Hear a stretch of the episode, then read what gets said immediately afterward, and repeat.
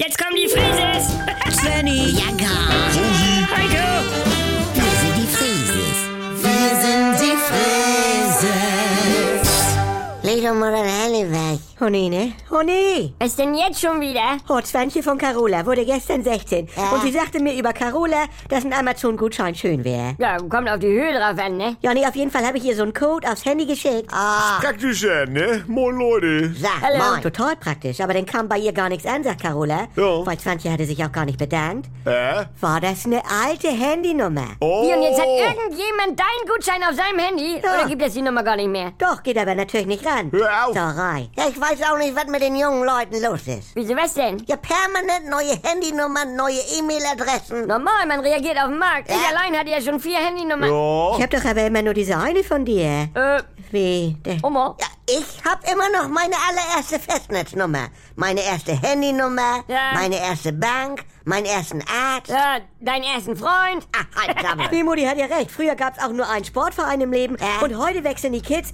ihre Clubs und die Sportarten auch, wie Mutti Was ihre... soll denn das immer? Nee, Ja. nee, oder noch mal Zantje.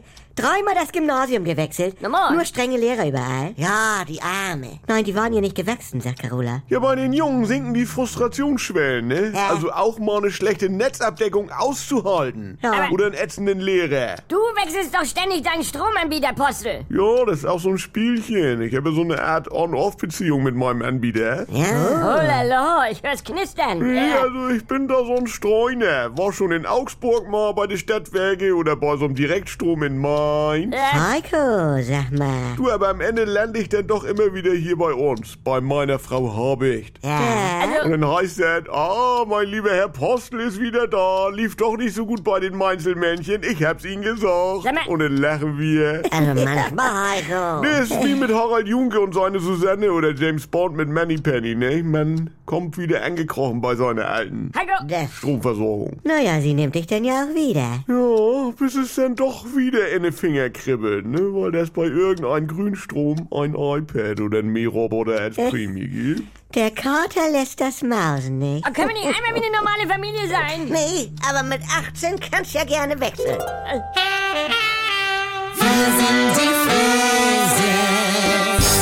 Wenn ein Nein ungehört verhallt. Und dann habe ich mir schon gedacht, nein.